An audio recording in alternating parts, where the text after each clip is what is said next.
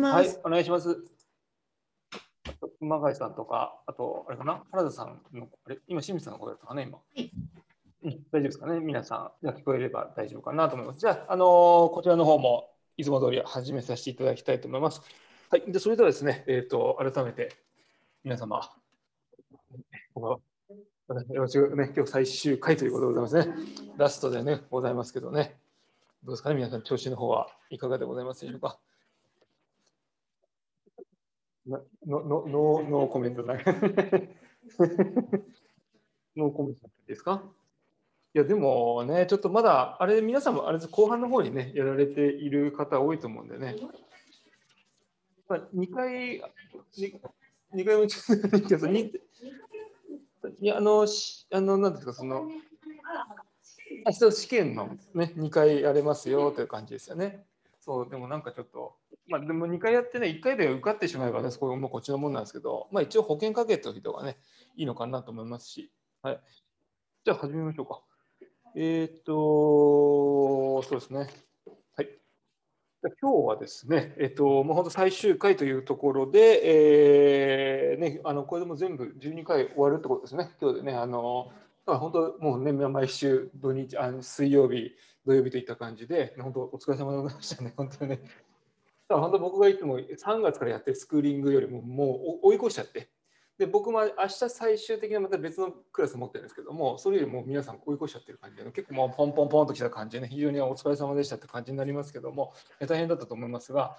あとはね、あの毎回言ってますけども、あのね、あのまあ、我々の方からのテストも配布してますし、まあ、そこも絶対復習するっていうところと、あとはあの長谷川先生と私の方で、まああのね、本当ポイントだなっていうところ、毎年やっぱこういうところ出やすいなっていうところを、まあ、この1時間半で、えー12回やってきたわけですけども、そこはやっぱある程度復習もしていただいて、あとはもうご自身が受けるその2週間前ぐらいから本当にもう、ねえー問題を解きまくっていただいて、問題慣れしていただいて、で12週間やっぱ一気に気持ちも持つことが非常に大変ですから、一回ちょっと休憩を少し、ね、3日に1回ぐらい入れていただいて、体調管理していただいて、ね、今年もあのコロナウイルスなんかも非常に大変ですから、体調は本当に、ね、あのしっかりえ保ちながら、ぜひあの8月後半にまず一次試験を受けていただいて、で二次試験でぜひあの長谷川さんからま私のクラスに来ていただいたらありがたいなというふうに思いますので、ぜひとも頑張っていただける、まあ、頑張ってって言い方、僕はあんま好きじゃないですよね。あの本当ね、楽しめないとは思うんですけど、あのもっと楽しいんでちょっとね、あのワインをちょっと吸収していくって感じのが多分頭の中入ると思いますので、ぜひともね、えー合格目指して、私も一生懸命やっていきたいなと。でまだ今日終わりますけど、まあいろいろちょっと問題なんかもどんどん長谷川さんと一緒にまた流していきたいなと思いますので、頑張っていきましょう。はい、そんな感じで、まあ、いきなりでございますけども、今日はですね、どっから行くんでしたっけね、テイスティング、ね、ワインはないのにテイスティングするっていう感じになっちゃうんですけど、あのテイスティングの部分ですね、あの教本で言うと、どうですかね、えー、720ページからちょっとスタートしたいなと思います。720ページですね。やっぱり皆さん大丈夫ですかね。はい、で、あので、今年の教本から皆様、あの2021年の教本を持っていらっしゃると思いますけども、あのこのテイスティングの部分は、あの書く人がやっぱりちょっと変わって、ですから多分おそらくね、あのまあ、皆さんオレンジとかでチェックしていらっしゃると思いますけども、やっぱ黄色い部分がすごい多くなってます。でも書く人はちょっとね、あのコメントとか少し変えただけなんで、基本的に内容変わそんなには変わってないんで、おそらくあの毎年の傾向を見ながら、あのー今日お伝えしてできれば、まあ、そんなにまあ怖いところじゃないかなと思いますので、ぜひともポイントだけ押さえて今日話進めていきたいなというふうに思います。あのテイスティングっていうと、やっぱりね、いろいろなやっぱりあの、ね、皆さん考え方あると思いますが、まあ、基本的にはあ、ね、目の前にあるワインを、まあ、自分が飲んで、その他人にどうやったらね、美味しく表現できるかとか、例えばこれ,、ね、これからソムリエ目指す方っていうのは、ソムリエとしてお客様に対して、そのエンドユーザーに対して、やっぱりその自分の好みを伝えるんではなくて、やっぱりこうやって目の前にあるワインを、えー特徴をしっかり掴んで、それをやっぱ美味しく、で美味しく伝えて、で美味しく飲ませるっていうのは非常にね、重要な、そういった部分でやっぱテイスティングっていうのは重要ですよってことはいろいろバーッと書いてあるんで、まあ、ここの部分は細かく出るというよりは、まあ、そんな感じでね、ポジティブにテイスティングをして、お客様に対して、もしくは、ね、一般の方であれば、そ一般の方に向けて自分がテイスティングしたものが、非常にやっぱ美味しくうーお勧めできるように、こういった美味しかったよっていった感じで、美味しいワインを勧めてあげるときに、やっぱコメントできるっていうのは非常に重要だと思いますので、そういったのがやっぱテイスティングの目的ですよということでいろいろね書いてありますので、まあ、自分の自己主張だけを言うんではなくてやっぱりトータル的にポジティブに人に伝える時の伝え方っていうのは非常に重要ですよとかいろいろ書いてあります。であの試験的にいろいろチェックされていますけども、なんとなくね、これ見ていただくと、まあ、4択問題出ることが多いですから、まあ、もしくはね、丸×でこれ正しいですか、正しくないですかっていった感じで出ることがあります。例えば、ね、あの例えばですよ、テイスティングの標準といった感じで右の行を見ていただくと、なんとなくこの環境ですよね。室温が18度か20度、まあ、ある意味その、ね、その暑くもなく寒くもなくっていうようなやっぱり環境でやりましょうよと。あとはね、この静かなとこでと。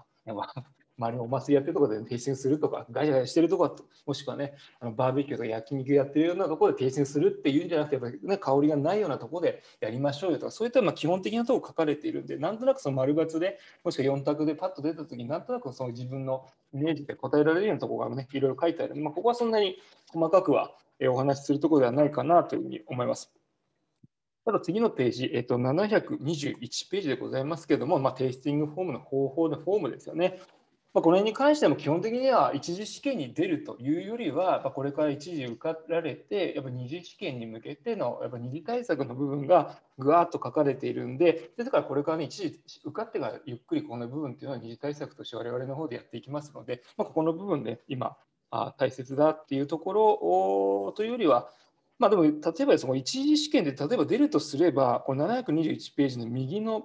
段の香りの部分ですね。はいまあ、皆さん、聞いたことあると思いますが、香りの部分で第1アロマとか、第2アロマとか、まあ、第3アロマ、もしくはブーケなんていうようなことはありますけども、まあ、それなどこに、えー、付随するのかっていうことをやっぱりたまに問われたりする例えば、この第1アロマですね。第一アロマっていうのは1行飛ばしまして、えー、まあ、原料ブドウに由来する香りですよ。ですから、そのブドウ、もともと持ってるブドウの香りがやっぱりワインにいって、その例えばソービニョンブランというブドウ品種があったとしたら、例えば、えー、青りんごのような爽やかな、もしくはハーブのような爽やかな香り、これは原料ブドウのそれが第一アロマ、本当、ブドウ本来持っている香りがワインに出ている、これは第一アロマですよと。で例えばこの第2アロマ、ここはね、たまに出たりしますね。第2アロマってじゃあ何なのかって言ったときに、はいえーと、ワインを作ります、発酵します、発酵してる間に出てくる香りですよね。えーと、1行飛ばしまして、この発酵段階というアンダーライン引いていただいて、はい、えー、その1行下、発酵段階によってま生まれる香りが第2アロマですよと、まあ、その覚えている。例えば、代表的な香りというのは、はい、低温発酵した場合の白ワインの場合、まあ、キャンディーのような、ね、香りが出たり、あとは日本酒の銀醸か銀醸香みたいなの出たりするっていうのはどこから付随しますかっていうと低温発酵によって、えー、低い温度で発酵することによってこれキャンディーの香りであったり、えー、銀醸のような日本酒のような銀醸のような香りが出るっていうのは第2アロマですよと。そんな感じで覚えていただければいいんじゃないかなと思います。あとはね、えーとまあ、ボジョレなんかでもお話ししたと思います。下から2行目の、ね、このマセラションカルボニックですね、タンクの中で、えー、炭酸ガスを、え充満させている中で、えー、まあ、その密閉タンクですよね、まあ、その自分たちで出し自分の出したブドウから出したある意味その炭酸ガス充満の中にずっとね数日置くことによって、まあ、どんな香りが生まれやすいかと特にマセラションカルボニックした場合はこのバナナのようなねこのバナナの香りが出やすいですよと。って感じも、これもある意味発酵途中に生まれる香りなので、第2アロマですよと覚えていただければいいんじゃないかなと思います。うん。あとは第2アロマの特徴として、もう一つ次のページにも書いてありますけども、722ページのこの左の段の上から3行目ですね、このマロラクティック発酵、マロラクティック発酵、まあ、復習しますと、ね、酸の強いワインを乳酸の働きによって、そのリンゴ酸はやっぱり酸強いですから、そこを乳酸の働きによって、えーね、乳酸乳酸と炭酸ガスに分解、リンゴ酸を乳酸、炭酸ガスに分解していくよっていうのが、ある意味そうするマルラクティック発酵することによって酸が穏やかになって、じゃあどんな味わいとかどんな香りになっていくか、これも発酵途中の香りでバターであったり、クリームであったり、まあ、乳製品の香りであったり、まあ、たまに、え、時にはね、この生のアーモンドのような感じと杏仁豆腐のような、こういった乳製品の香りが出る、ですからマルラクティック発酵することによって、発酵途中の段階で出るのも、これも第2アロマになります。まあ、これもね、押さえていただいてもいいんじゃないかなと思います。はい、あとは第3アロマについては、まあ、ある意味その熟成によっての香りでございます。例えば、あ1行飛ばしまして、この、ね、真ん中に書いてありますけども、えーね、熟成第三アロマイコール、まあ、熟成由来の香りですよとかね、例えば一行飛ばしまして、キノコの香りであったり、湿ったその土の香りであったり、まあ、紅茶であったりね、えー、あとはその一してバニラとかトーストとか、まあ、そういった感じの複雑な香りが出るのも、これは熟成由来による香り、まあ、第三アロマって言いますよと。そんな感じで頭の中整理していけばいいんじゃないかなと思います。あとこの味わいの部分。これも基本的には大、えー、テイスティングね、ワインをテイスティングしながら表現していくことなので、基本的にはここは第二次試験、二次試験に向けてのその二次対策としてやっぱやっていけばいいのかなというふうに思いますが、まあ、イメージ的にはテイスティングでどうするのかって外観を見ていただいて、まあ、こんな感じなのかな。で香りもあ第一アロマ中心、もしくはね、第一アロマだったらブドウ由来の香り、もしくは発酵途中で出てる、例えば杏仁豆腐だって乳製品の香りがあったり、あこれマルラクティック発酵してるのかなとか、あとはね、そのさっきも出ましたけども、マセラションカルモニックしていればバナナの香りであったり、あとはあ、ね、低温発酵すれば銀浄化であったり、キャンディーの香り、まあ、これは第2アロマであって頭の中入っていれば、あ香り嗅いであキャンディーの香りするな、そしたら第2アロマ中心だなって表現すればいいですし、逆に、えーね、第三アロマのような、例えば土っぽい感じであったり、ちょっとね、紅茶っぽい、ちょっと枯れたような感じであったり、そういった感じが、あ、これ第3アロマ中心、あ、熟成しているんじゃないかって、表現になっていくわけですから、まあ、そういった頭は第1アロマ、第2アロマ、第3アロマといった感じで頭の中整理していくことが重要で、まあ、これは、えーまあ、試験出るとしたら第2アロマが一番出るのかなと思いますけども、まあ、基本的には、今度第1アロマ、第2アロマ、第3アロマっていうのは、基本的にはね、えー、提出しながら表現していくことでございます。あと味わいも、まあ、特にここで覚えることはないんですが、イメージ的にちょっと一言で言うんであれば、ぱ時間軸を、ね、大切にしながら、あテイスティング、口に含んだ時にテイスティングしましょうよとかいろいろ書いてあります。まあ、簡単に言うと、基本的には口に入れた時に3段階に分けてテイスティングしていくっていうのが重要なので、例えば口に入れた時に最初に舌触り、下に最初に当たった時の印象、まあ、よくアタックなんて言うんですけども、まだアタックの強いのか、ね、柔らかいのかとそういった感じでで口の流した時に中盤でね酸味の出方であったり、えー、酸はこれもしか酸が強いのか弱いのかって表現していって後半にかけて犯人が強いのかもしくはね、えー、苦みがあるのかっていう感じで、えー、3段階に分けて基本的にテイスティングしていきますよっていうのが、ね、ここにも書いてあるので、まあ、基本的にはここから、まあ、一次試験出るというよりはイメージ的には時間軸を、えー、大切にしてアタック、中盤の味わい、で後半の味わいって感じで表現していきましょうということでいろいろ書いてありますので。で、その最後の結論としてじゃあ何を表現するのかって時に、テイスティングのやっぱりね、えー、結論、これ何が重要かっていうのが、例えば、ね、目の前にあるワインが金額が示されてなくて、例えばこのワインが本当に1万円ぐらいするワインが自分で飲んだ時に、この価格はね、5000円だなって言ったら、あ、ね、実際1万円するワインが実際ね、5000円だとすれば、ね、あ、これはちょっと自分の中では1万円するワインでちょっと高いなと思ったら買わないですよ。でこれは染めって、まあ、仕事だと思いますが、逆に1万円だと、1万円のワインが例えば2万円もするようなワインだなって自分で表現すれば、あこれを買いだなっていうと、ソムリエっていう仕事っていうのは、自分で目の前にあるワインを、えー、客観的に、まあ、あの頭をフラットにして、え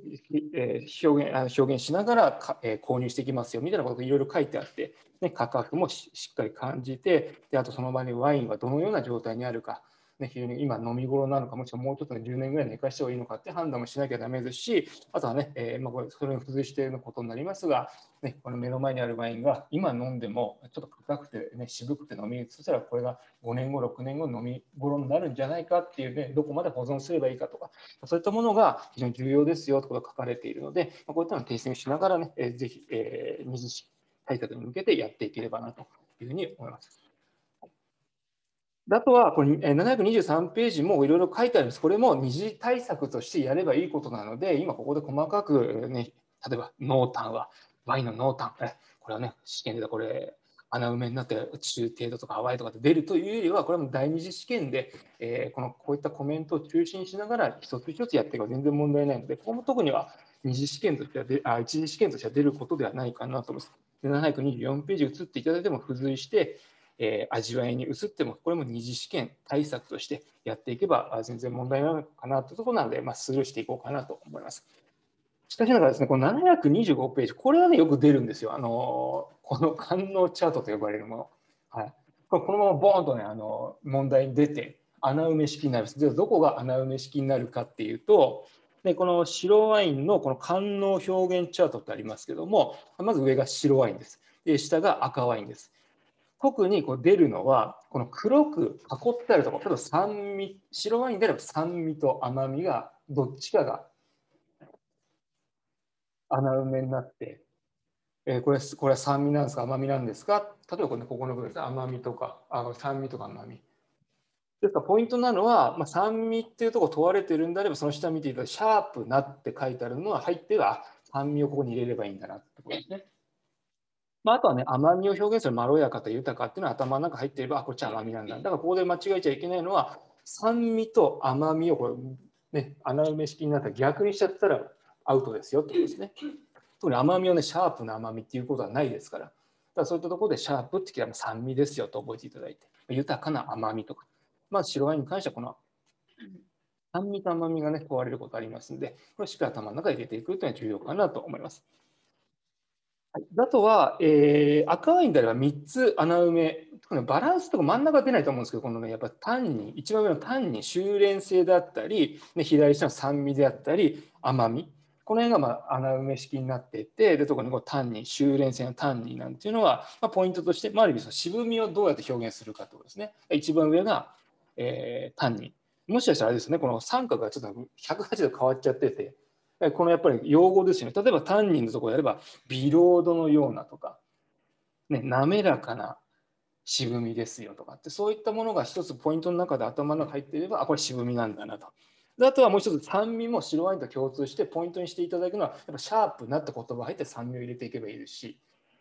あとこの甘み、甘みもやっぱこうですねっとりとしたとかね、えーとね、豊かなとかっていろいろ書いてありますけども、ですから酸味も基本、まあ、酸味は白も赤もポイントは同じで、シャープなっていうのを頭の中に入れていただいて、あとは単にはね、えっと、微労働やとか表現しますし、滑らかなってありますし、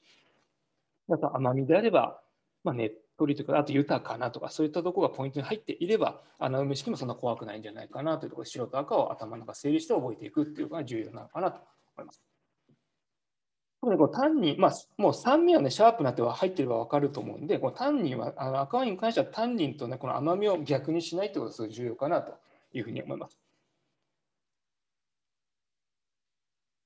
うん、そうですね。で、ここは穴埋め試験になるので、一次試験としてはここはちょっと抑えていった方がいいんじゃないかなというところですね。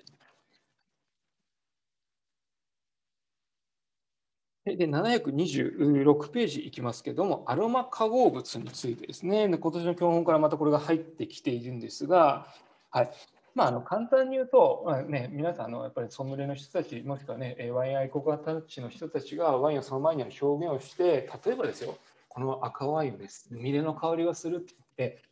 する人としない人ってやっぱいるわけですよ、やっぱりね。例えば僕が、えこの目の前にはね、ピノノワールね、イラさん好きなピノノワールが目の前にあって、これは素晴らしいピノノワールで、もうスミレの香りがして、もしかしたらイラさんは、これ全然感じないよっていうことは絶対出てくるわけです。で、それが、まああのね、根拠的に、じゃあ何が根拠となっているかと、その化合化学化合物がしっかり根拠として表現できるようであれば、あね、根拠のあるテイスティングコメントなんじゃないかということで、今年の教本から載っています。ですから、このアロマ化合物についてというところまず1番ですね、感度の違い、ちょっと読んでいきますけども、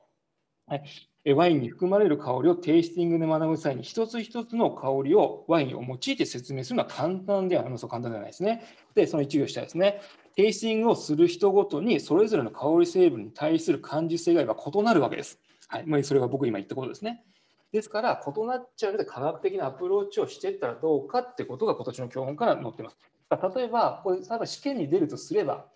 その一行下、このメトキシピラジンっていう化学化合物があるとします。ね、このメトキシピラジン。はい、で、メトキシピラジンはどういった品種に、えー、よく、えー、化合物として入っているかっていうと、ね、このカベルネフランですね。カベルネフラン。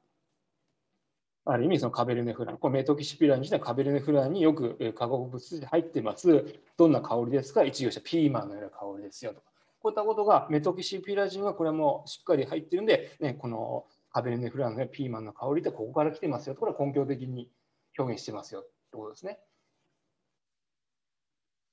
このメトキシピラジンはカベルネフランによく多く含まれてますよっていうことをしっかり覚えていただいて、ピーマンのような香り。あとは、ね、丸に、それは感じない香りですね。まあ、これも、ね、私がさっき言ったように、すみれの香りがしますって言ったとしても、みんながそれ香りを感じないこともある。ですから、まあ、それが、え1、2、3、4、5、6行目右の方に書いてあります。ある意味、同感してくれる人っていうのは、この25から50%程度の、まあ、あんまりね、そういった自分のそのか、えー、思っていることと、人が感じていることっていうのはちょっと違うので、だから、こういった科学的な、えー、物質をなるべくね頭の中に入れていただいて、まあ、表現をしていくっていうことも大切なんじゃないかなということですね。まあ、よくあの前もこれシラーの時ちょっとお話ししたと思うんですけども今これ25から50%で書いてあるところここから2行の下2行下行きまして右の方この胡椒の香りも香りを持つこのロタンドンですねロタンドンという、えー、言葉をまず覚えているので、えー、胡椒の代わりだから特にシラーですね。えー、黒ブドウ品種であるあのシラーはこのロタンドンがいっぱいあるから黒胡椒の香りがしますよ。でこのロタンドンをしっかり覚えていただくっていうのが重要な、試験的には重要なのかなと思います。あともう一つ、このカビの香りですよね。これは、えー、この化学化学化合物は何かっていうと、ジオスミンと呼ばれる化合物。ね、あのブショネですね。ブショネの原因は何ですかって言ったら TCA ですよと答えてください。じゃあその中に含まれているこういったカビの香りの原因の化合物が何かというのがジオスミンですよっていうことをしっかり覚えていただければいいんじゃないかなと思います。まあ、なんかこれなんかね、今年の教科が出そうかなというところですね。うん。ロタンドン、ジオスミン、まあ、あとはさっき言ったメトキシピラジン、ピーマンのような香りというのを一つポイントで押さえていただいてもいいんじゃないかなと思います。はい。あとはこのオフフレーバーって言葉だけのちょっと覚えておいてほしいから右の段の5番目ですね。ちょっと下の方の5番目。あの基本的にはもうテイスティングするときにあの二次対策とかよく言うんですけどもあの必ずワインとかも日本酒でもそうなんですけどもやっぱりそのコメントをするポジティブなコメントしましょう。でもそれはソムリエ協会の考え方であって、ある意味お客さんに対して、この香りにカビの香りがします、マイナスなこと言っちゃうとお客さん美味しく感じられない。だから全てやっぱお客様に対していいワインえであった例えばその客観的なとこがあったとしても、まあ、それは取り替えるべきだと思うんですが、表現するときにあのポジティブに表現しましょうっていうのは基本的には、ね、あの提出の基本なんですが、まあ、最近これ見直されているのはこのオフフレーバーですね。オフフレーバーって何かっていうと1行目の右の方血管臭です。やっぱりね、あのどんなやっぱいいワインがいいワイン保存してたとしても、やっぱりね、何かのきっかけでワインがちょっとね、状態が悪くなって血管臭というのがあります。例えばね、本当にいいワインだとしても、例えば状態が、調子が悪くて、血管が出てきて、好ましくないフレーバーであったり、好ましくない味わいが出てくる。これはある意味、オフフレーバーと言われるんですけども、血管臭ですね。ですからそういった表現はお客様には言わないですけども自分たちのテイスティングをした時に、ねえー、身内でした時にはこうこれはオフフレーバーだねっていう表現は今見直されてよくプロの方はよくやってると。でオフフレーバーって何ですか？血管臭ですよといった感じで、まあ、覚えていただければいいんじゃないかなと思います。だから正しくない香りですね。だから正しくない香りが、まあ、ある意味オフフレーバー、血管臭ですよと。いうものも表現として見直されてますよというところを覚えていただければいいんじゃないかなと思います。727ページですね。これがわーっといろいろ書いてあるんですわーっと、わーっとどこまでこれ覚えればいいのかなっていうところなんですが、まあ、ある意味その、これ何の評価っていうのも今まで話してきた、まあ、その化合物の香りですよね。この香りがするか、何の化合物が入ってるか、この香りがするんですよっていった感じで、まあ、おそらくここの部分で、まあ、出るとしても1点ぐらいだと思うんですが、ただよく、ね、こういった化合物の中でま代表的なのは727ページ上からの2番目スパイシーですね。スパイシー、まあ、さっきでも出ましたシラーの、えー、品種なんかよく出ますよ。黒胡椒の香り、ね、これロタンドンですよ。まあ、さっきも出ましたけども、ロタンドンっていうのをチェックしていただいてもいいと思いますし、あと果実ですね、果実の香りで、ちょっと下の方でバナナ、トロピカルのバナナですね。じゃあバナナは何の、ねえーと、化合物が入っているか、そういった香りになるか。酢酸イソアミリですよと。まあ、この辺なんか覚えていただいてもいいんじゃないかなと思います。で酢酸イソミあるからこのバナナのような香りとかでよく日本酒でもこれ酢酸イソミルの表現するんですけどもやっぱ銀醸化であったりバナナの香り、まあ、これは酢酸イソミルから由来しているものですよといった感じで言えると思います。あとそのちょっと右の方に目を向けていただくとさ,、まあ、さっきも出ましたけどねと1行目の右の方マセラシオンカルボニックからもこういったバナナの香りも出やすいですよ。銀醸化とかあとはキャンディーっぽい香りがマセラションカルボニックすることで、え出やすいですよと、まあ、先ほどお話ししたところだと思います。うん、あとは、このナッツですね、ナッツ。下のから2番目、ナッツ。このくるみってありますけど、これくるみは何の化合物由来するかって、ソトロンですね、ソトロン。これなんか別に覚えておいてもいいんじゃないかなと思います。ナッツの香り、ソトロンですよと。あとは次のページ、えっと、728ページの1行目の方のバニラですね。まあ、これはなんとなくもう、ね、選択肢方分かりやすいのバニラはバニリンと呼ばれる化合物でございますので、よくシンダルなんか使って熟成させるとバニラの香りが移って、これはどこの何の由来かなってバニリンから来てますよと。このような感じで、ね、表現することありますので、バニラの香りはバニリンと呼ばれる化合物が主体となっていると。まあ、この辺ぐらい押さえておけば、ね、もうあとはちょっと、これ以上出ちゃったらもう、もう全部これ覚えたくないじゃないですか、やっぱり。だからちょっとそこはちょっとポイントで、まあ、出やすいかなと思うところでちょっとピックアップさせていただいたので、ね、ここはまあ出たとしてもね、これを1点出たとして1点、これをね、えー、10時間ぐらいかけて覚えるのか、まあ、ポイントを押さえて、もうここら辺が重要じゃないかってだけはちょっとね、入れておきましたけども。はい。という感じで、えー、ここはちょ終わって、あとはあれですね、よく表現的によく出るのが、はいえっと、730ページいきましょうか。730ページ。はい、730ページなんですね。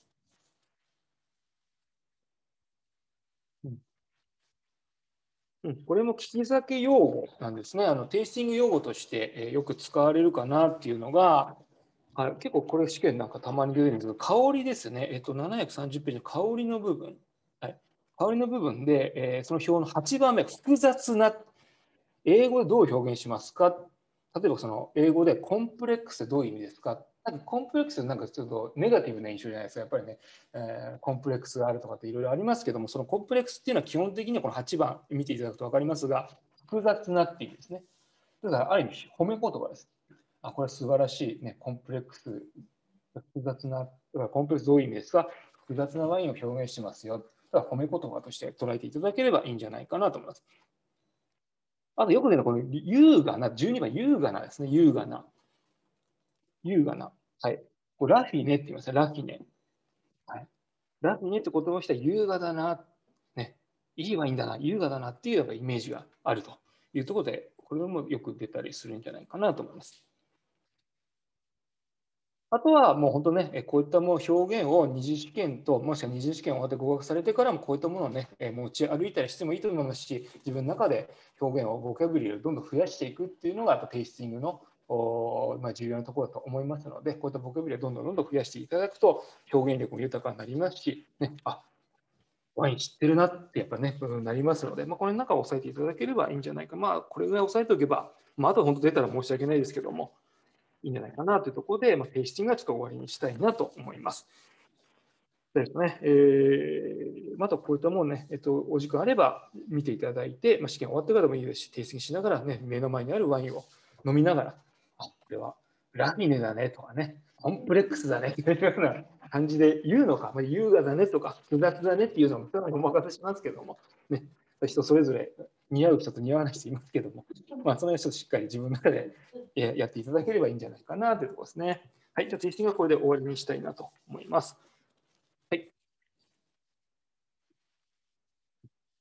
はい、で次いきます。次、えっ、ー、と、そうですね、この辺はもう、テイスティングの部分はもう終わって、えー、じゃあ次、ワインの購入、保管、熟成、販売とね、この字見るだけでなんかすごい重々しい感じはしますけども、ワインの購入、保管、熟成、販売ということで。まあ、簡単に言うと、ここで何を勉強しなきゃいけないかっていうと、まあ、例えばフランスを取ったときに、ワインを作っている生産者がいます。生産者がいてワインを作ってボトル詰めします。じゃあそれを輸出、日本に輸出するときにどういった保険がかかっていて、どういった流れでワインが日本に入ってきてエンドユーザーですね、皆様ね、やっぱ一般の方にレストランとかで販売するときに一番最後飲む方にどうやって口に入っていくかっていう流れがここでポイントとして押さえていかなきゃいけないんですけども、ね、ですから簡単に言うと、ワインが作られてフランスで、例えばブルゴーニュでワインが作られました、ボトル詰めしました、まあ、そのまま置いとけばそのままになっちゃいますけども、あ日本からこのワインが欲しいですよ。って言ったときに、そうすると A という、ね、ドメインがあって、まあ、そこでワインが作られる、えー、トラックで、ね、取りに行きます。取り行ってってで船までは船か船かもしくは飛行機で運ぶときに空港に行くのかもしくは船で行って港に行くのかっていうのが分かりますしそれトラックがどっち行くかっていうっていうところに行ってじゃ例えば船に乗せるなら港に置いてで港にすぐ乗せるわけじゃないですかその中倉庫に1回置いてで倉庫から置いてじゃあ次の日にじゃ入れましょうって言った時にじゃどこからどこまで保険かかってるんですかとか。でじゃ船に乗せました。船に乗せてじゃ船に着いたと。船に着いて倉庫に入れたと。船に倉庫、えー、入れて 入れてからえ、えー、インポーターさんの、ね、ワインの輸入業者に行ってで我々みたいな酒屋に入ってで酒屋から配達してレストランに入ってでレストランから皆さんのお手元で、えー、バス停をして飲んでいただくってこういう流れが一連のね細かい流れがあるんですけどももうその中でやっぱポイントで押さえていかなきゃいけない部分っていうのはそんなにね、僕も今日語るつもりはないので、まあ、そんな流れが基本的にはフランスからワインができましたで、日本のエンドユーザーまで行くときにどんな流れですかっていうのをこれからちょっと勉強していくところなんですが、ね、今先ほどため息が、ね、聞こえましたけども、ね、これ全部やっちゃうと本当頭の中おかしくなっちゃいますから、まあ、よく出やすいところだけね、チェックしていければいいんじゃないかなと思います。はい。うん、って感じでございますね。なので、いきなりですけどね、こんな感じで、えー、750ページ今開いていらっしゃいましたね、750ページ。うん、ここ特にね、重要なことはここに試験的に出ないかなと思うので、そこはちょっとスルーさせていただいて、うん、で次のページいきましょうか。えー、次の、まあ、ここも特にいいんじゃないですかね。751ページもまあいいかなというところですね。751ページ。752も特に、あの青い線チェックされているところもないですし、まあ、僕も一読しましたけど、まあ、今回もそんなに必要ないかなというところですね。752も。でチェックしたいなったら753いきましょうか。753ページをしっかり、ね、見ていただきたいなと思うんですけども、うん、よくやっぱ試験でやすいのは、この右の段のこ食品添加物の表示ですね。食品添加物としてあの何をどれぐらい入れていいかって規定がやっぱ決められてる。その、ね、数字とか何がどれだけ入れていいかっていうのがよく、え出ますので、これはちょっと押さえたいなと思いますが、えこの753ペ右下の方ですね、この括弧4番、ワインに使用することができる添加物と使用限度の量というところで、はい。まあ、よくね、これ試験出やすいのはこのアリュー酸ですよね。有吉さん、これやっぱり入れすぎちゃうと頭痛くなっちゃうってなりますけど、前規定が決まってるんで、どれだけ入れていいんですか？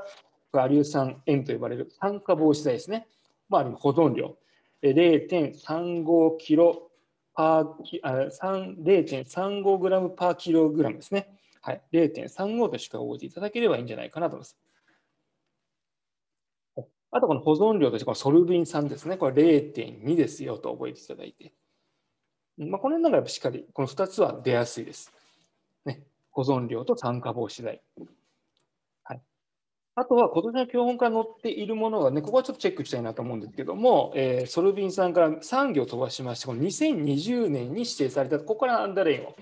聞いていただきたいんですが、はい、2020年に、えー、指定添加物としてワインに使用できるこの2、3、えー、二炭酸、あれ、二炭酸、そう、二炭酸ジメチルですね。まあ、商品名、ベルコリンって呼ばれるものなんですけども、これ新たに認可されました。えー、二炭酸ジメチル。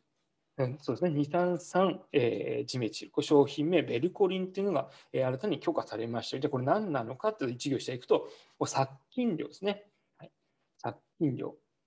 これ最新の情報として覚えていただいても、ね、今年出るかもしれないなということですね。で、使用限度は0.20と覚えていただければいいんじゃないかなと思います。っていうのがまず3つ目の、ねえー、添加物ですね。あともう一つ出やすいのは一番下ですね。このアスコルビン酸ですね。はい、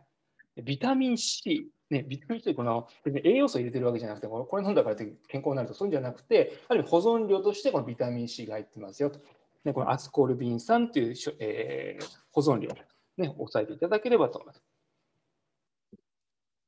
酸味が欲しいからビタミン C を入れてるわけじゃなくて、保存量としてもこういったビタミン C、まあ、俗に言うアスコルビン酸を入れてます。これ保存量ですよと覚えていただければいいじゃないかなと。このとこにあるか。えっ、と、何グラムか書いてないですね。じゃこれちょっと少しましょう。あ、そこにしっかり押さえていただければと思います。はい。で、えっ、ー、と、はい。で、先ほどね、ちょっと少し冒頭でお話ししましたけども、えー、生産者がいて、ワイン、トラックで取ってて、船に乗せて日本に入ってくるまでのどんな感じの保険がかかっているのかっていう話を、ね、ちょっとね、ポイントとして出やすいところをお話ししていきますが、この754ページの、はい、右下でございます。括弧4番、この主な貿易条件ですね。はい。これ、あの、一回やっぱね、流して聞いていただいて、後で見直すとそんな難しいことはなくて、でもやっぱりこういったね、見慣れないこの EXW とか、ね、あのいろいろこれ EX ヘラーとかいろいろ書いてありますけども、ちょっとゆっくりちょっとやっていきますが、一回やってみて、もう一回みんなそんな難しいことはなくて、あのまあ、どこからどこまで保険かかってるんですか？っていうことを頭の冒頭入れていただいて、例えば、ね、この主な貿易条件ってありますけども、はいまあ、特にこのアルファベットを、ね、しっかり覚えていくっていうのが重要かなと思います。まず、丸1番。はい、EXW っていうのはアンダーライン引いていただいて、うん、EXW というのはしっかり覚えていただく。で、これは何の略かというと、え、EXWorks って言って、まあ、EX セラーなんでも言われるんですけども、この EXW をしっかり覚えていただく。EXW とは何ですかって一行下言って、この過去の蔵出しっていうのをまず頭、あの、アンダーラインして蔵出し。ですから、えっ、ー、と、ちょっと蔵出して書いてある、従ってその右の方ですね、そこからアンダーライン引いていただきたいんですが、買い手は生産者のセラーから、え自らの費用とリスクで商品を引き取らなければならないというもうすべて、例えば僕がワインをフランスのブルゴーニュってところの A の生産者から買いますよ、もうどこも別に会社を入れないで保険をかけないで、自分で全部リスクを負って、例えば土地で割っちゃいました。誰か盗まれちゃいました。そうなったとして自分がリスクを負ってお金払うんで、とりあえず蔵も蔵出し、例えば A とドメールと言われるブルゴーニュの生産者からもう直接電話、まあ、極端な話電話をして、送ってくれって、じゃあその間の保険料何も、えー、かけないけど、自分自身、も僕が全部持つから、まあ、蔵出し数を送ってくれっていうやり方があります。その EXW と呼ばれるものですね。もう保険料も全て自分で持ちますよ。それからリスクを負いながら持つ。ですから、ま簡単に言うと、まあ、現地からまあ直接取り寄せしているものが EXW と覚えていただければいいんじゃないかなと思います。全て自分がリスクを負って、特に保険会社も何も入らないでやるというのは EXW ってもう試験的にはそうやって覚えていただければ、ね、シンプルに覚えていただければいいんじゃないか。もう蔵出しですよ。自分でも責任持って買いますよ。EXW ですよと思っていただければいいんじゃないかなと思います。はい。であと次ですね、えっと、755ページ。この丸2番、FCA、これもよく出ますね。はい。FCA、ちょっと読んでいきますけども、FCA ですね、丸2番、はい。輸出地における輸出通関後の指定場所、はい、その一行下、輸入者が指定した運送人に、えー、運送人って書いてその一行下まで行って、貨物を引き渡す条件ですね。ですから簡単に言うと、はい、A という、えー、フランスのブルゴーニュ生産者います。トラックで、えー、取り行きます。トラック行って、船がいる前のその倉庫まで入れるまで、船に乗せる前ですね、船に乗せる前、その例えば、ね、マルセイユと呼ばれる、えー、港があるときのフランスの中にで、そこのマルセイユの、えー、倉庫まで保証しますよっていうのが、この FCA です。FCA。ねえっと、ブルゴーニュのワイン生産者がトラックへ来て、でトラックに乗せてって、またもしかしたら、えーね、マルセイユ、もしくはプロヴァンスでもいいです。その港まで持ってきて、港のその倉庫まで持ってきて、そこまでの保証はしますよっていうのが FCA でございます。船に乗せる前ですね。で逆にね、えっと、丸3番、FOB というのは、オンボードですね、オンボード。船に乗せるまでです。オンボード。船に乗せる。船に乗せる。で、FCA は、まあ、さっきの FCA は倉庫まで。FOB は船まで、船に乗せてまで、乗せるまでが保証しますよと。ですから、オンボードと書いてますね、オンボード。まあ、えっ、ー、と、読みできますけども、これ、オンボードの一行下のその右の方ですね、船舶に貨物を積み込むまでの費用が FOP です。船に乗るまで保証しますよと。あとこれ、丸4はあんま出ないですが、一応言ってきますけども、船が出発しましたで、日本の港まで保証しますよ。というのは CFR ですね。はい、読んでいきますけども、輸入港までの、ね、輸入港まで、これ日本の輸入港までですね。船が到着するまで持ちますよ。で僕たちもまあ君島酒屋なんですけども実はあの、ね、この飯さんに買ってもらったワインなんかも実はこれはフランスの直接あの我々も輸入しているものです。酒屋でいろいろね国内からも調達しますけども基本的に僕たちしか扱っていないフランスのワインを輸入しているインポーター的にもあるんですけどもそれをある程度全てをやっぱりねえー、保証してもらって手元まで来るっていうのが基本的に他のインポーターさん他の輸入業者さんほとんどこれがそうなんですけどもそれがどれかっていうとこの丸5の CIF です。CIF 一般的にはこれみんなほとんどのインポーターさんとか輸入業者っていうのはここを使ってます。あこういった感じで保証してます。でこれ括弧右の方にね、えー、見ていただくと書いてありますが運賃保険料込み条件って書いてます。すべて保証してくれる。向こうのドメインから、あるいはこっち入ってくるのすべて保証してくれるのが CIF ですよと覚えていただければいいんじゃないかなと。運賃、保険料、込み条件。っていった感じで今一連、まあ、ある程度試験出やすいと言ってたので、まあ、どこまで、向こうの港までなのか、船乗せるまでなのか、もしくは日本の港までなのか、倉庫までなのか、もしくはそれ一括にね、すべて保険を保証してくれるのかっていうのが、まあ、この CIF でございますので。まあ、そんな感じでね、えー、頭の中整理していく。そんな難しいことはないと思うんですけども。まあ、それでもね、分からなかったら、まだまだ時間ありますから、えー、LINE で、えー、LINE でも、本当はね、口でこう喋りたいんだけど、なかなか連絡っていうのはつかないんですけども、ね、やっぱこういった分からなければ、ぜひとも、えー、LINE 使っていただければいいかなと思います。って感じで、そこまでそんなには難しい。まあ、あとは整理していただければそんな難しくないかなというところですね。うん、あとは、この言葉はちょっと覚えておいてほしいんですけども、えっと、756ページ。よく聞いたことある方多いと思うんですけども、756ページの左の段の、はいえー、このね、えっと、このリーファーコンテナですね。リーファーコンテナって何なのっていうと、もうそれ皆さん想像つくかもしれないですけども、まあ、船でも、例えばトラックでもそうなんですけども、冷蔵庫付きってことですね。冷蔵庫付き。ね、あのリーファーコンテナはクーラーが装備されてますよと、ま。ある意味そのね、冷蔵設備がですからこんな暑い日でも、ねえー、安心安全なワインの輸送ができますよ。何使ってますか？リーファーコンテナですよ。コンテナ内にクーラーとか冷蔵設備がこれはリーファーコンテナって言いますよと。ね、これなんかもちょっと赤線引いてありますので覚えていただいてもいいんじゃないかなと。君島屋の配達も必ずリーファー便を使ってもう寒くても暑くても必ずね、えー、温度帯をしっかり統一して送ってますんで、君島のワインは安心安全のワインでございますので、ね、前飲んでいただいれば美味しかったと思いますけど。ね、あと、これでね、これでもちょっとね、あの暑かったですからね、これね、大人なんかちょっと気を使って、やっぱワインっていうのは大切に、ね、郵送しなきゃいけないんですよって、まあ、そんな感じでリーファーコンテナ使ってると、やっぱ多いんじゃないかなというところですね。で、リーファーコンテナの設備が、まあ、で、コンテナの温度を、まあ、もう一回言いましょう。リーファーコンテナはクーラーが設備されていて、その右の方、コンテナ内の温度を、ね、その一行した一定温度で海上輸送ができますよ。まあ、そこまで覚えていただければいいんじゃないか。まあ、ね、冷蔵設備がしっかりしてるよってとこ覚えていただければいいんじゃないかなと思います。ね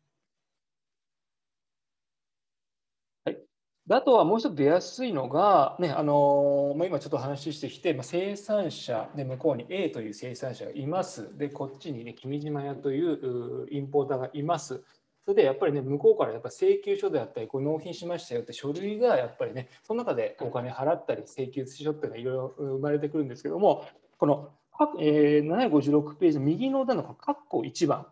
右下の括弧1番ですね。インボイス。インボイスって何なのか、ちょっと先読み上げていきますけども、はいえー、生産者が作成する納品書兼請求書。で、1行下行って、商品の品名、数量、単価、貿易条件と、まあ、さっき言ったね、保険条件ですね。のその1行下、合計金額、支払い条件が記されていますよ。はい、基本的にはあ我々もそうなんですけども生産者とやり取りするときにやっぱりこういったものが、えー、ワイン例えば A というワインが、えー、納納品されましたよ。それ納品書と基本的には請求書って別々に送られてくるもんなんですがで最近はこのインボイスと呼ばれるもう納品書プラスもそれが一括でも請求書になってる。納品書と請求で一緒になっちゃってるのがもうインボイス。もう基本的にはうちの会社もインボイスを使って、はい、納品書、これ何を何本納品しました、どこに納品しましたよ？この金額がいくらですよ？この金額がいくらで、税もすべて入って、保険もすべて入って、あ、じゃあいくら請求してくださいって、その請求書先まで入っているものが、すべて納品書と請求書として認められているのはインボイスというの、一括でもこれ1枚だけでもうこれは何本納品されていくら払わなきゃいけないかっていうのを全てまとまってのインボイスなので、これインボイスって言葉を覚えていただくのも重要かなと思います。ね。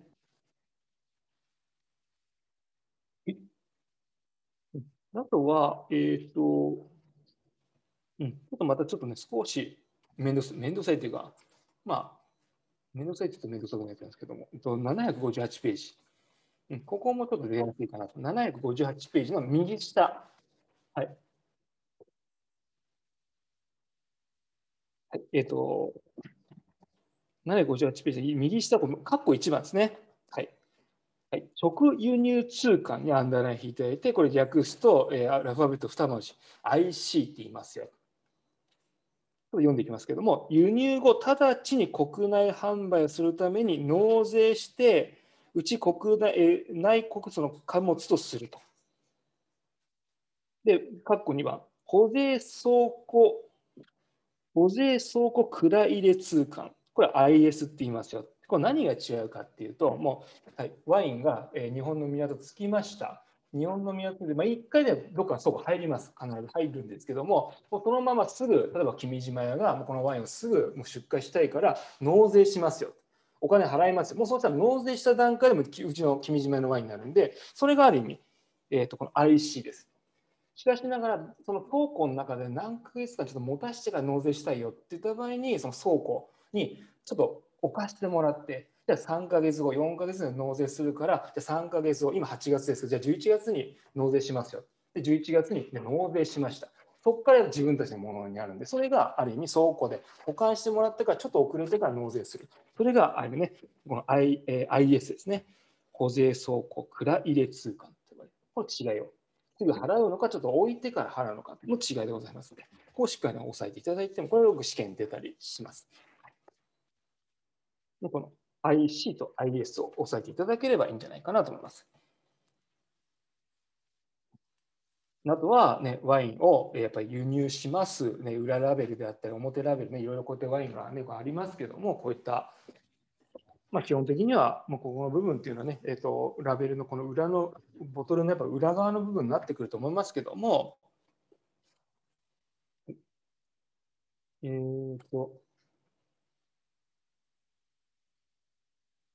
でここ重要なのは、えっと、759ページですね。えーまあ、いろいろね、何を貼らなきゃいけないかっていろいろあるんですけども、まあ、これちょっと全てちょっと覚えるの大変なんで、まあ、確実に入れなきゃいけない。この必ずやっぱり、まあ、全部入れなきゃいけないいろいろ書いてあるんですけど、その中でやっぱ最も重要なのは、これ右の段の下の方、えー、10番。未成年者の飲酒防止の表示はこう義務表示ですよと。必ず入れなきゃダメなんですよ。とですね。必ず、ね、必ず入れてて、我々ね、酒屋でございますから、逆にこう入ってたとしても、例えば19歳と18歳の未成年者に売っちゃうと、もうそれは君じまいが悪くなる、僕が悪くなっちゃうんで、それとも保証あのこういった法律もありますけども、ボトルにも必ず表記しなきゃだめです。未成年者は、ね、買っちゃだめですよ、飲酒しちゃだめですよっていう表記をしっかりね、書きなさいところ義務事項でございます。でもう一つ、これ義務ではないんですけども、次のページですね。これもよく問われたりするんですけども、はい、次のページ、760ページ。はい。で、あの、妊婦さんの方に、やっぱりね、えっと、注意事項、注意表示なんていうのは、これは義務では、えー、任意ですね、任意。まあ、書いても書かなくてもいいんですが、でも大体でも最近書いてありますね。義務ではないんです。任意なんですけども、こういった任、えーにね、妊婦の方の飲酒に対する注意表示ですね。これは任意で、え書きましょうよっていうのはよく試験出たりします。任意と義務を頭の中整理していただければいいんじゃないかなと思います。